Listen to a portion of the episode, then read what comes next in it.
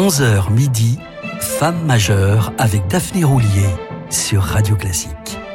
Amis auditeurs, bonjour et bienvenue sur Radio Classique. Notre cycle Argerich se poursuit ce week-end avec celle qui fut le septième premier prix de l'histoire du concours Chopin et la toute première pianiste d'Amérique du Sud à remporter ce Graal en 1965.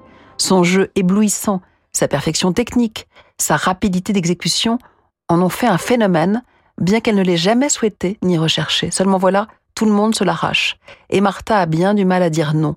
Les plus grands festivals, Verbier, Salzbourg, dont votre radio est partenaire, la sollicitent, mais aussi Lucerne et tant d'autres. Récemment, elle a même accepté de partager ses coups de cœur lors d'un tout jeune festival fondé à Chantilly.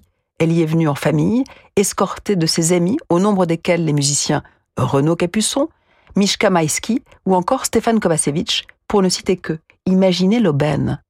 Sa générosité l'a toujours poussé à fonder, organiser, présider ou tout au moins superviser plusieurs festivals, celui de Bépu au Japon, de Nimeg aux Pays-Bas, de Buenos Aires ou de Lugano, avec toujours la même obsession rapprocher, mixer les générations et promouvoir les jeunes talents.